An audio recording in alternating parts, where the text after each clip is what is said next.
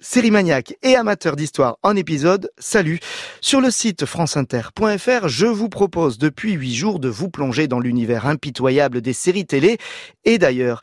Et si pour terminer, ben oui, il faut bien un dernier épisode, on se replongeait dans ces bonnes vieilles séries, celles que l'on a tant aimées, oui, pas n'importe lesquelles, ces séries blockbusters qui ont marqué à tel point d'avoir imposé dans l'image collective des univers, des personnages et parfois même des formules. J'en parlerai bien Avec l'aide du compagnon Frédéric Sigrist, on va se la jouer culte pour ce dernier replay de Série Mania.